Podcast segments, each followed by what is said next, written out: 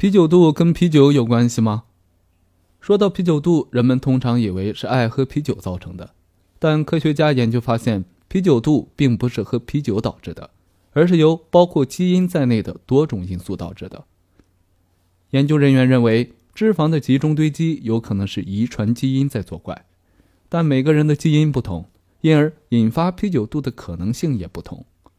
男性的体内有大约三百亿个脂肪细胞，它们会随着年龄的增长而增重，因而几乎每一个男人在三十岁以后都会面临体重增加的情况。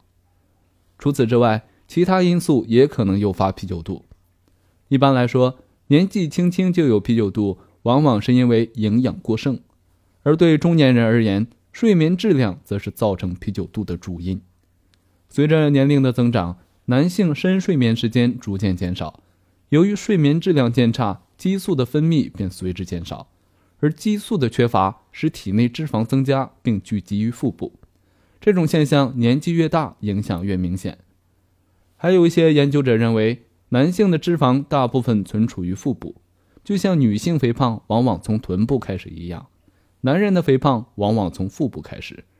再加上基因、激素和新陈代谢等都会对他们的腹部产生影响，于是他们就容易长出啤酒肚。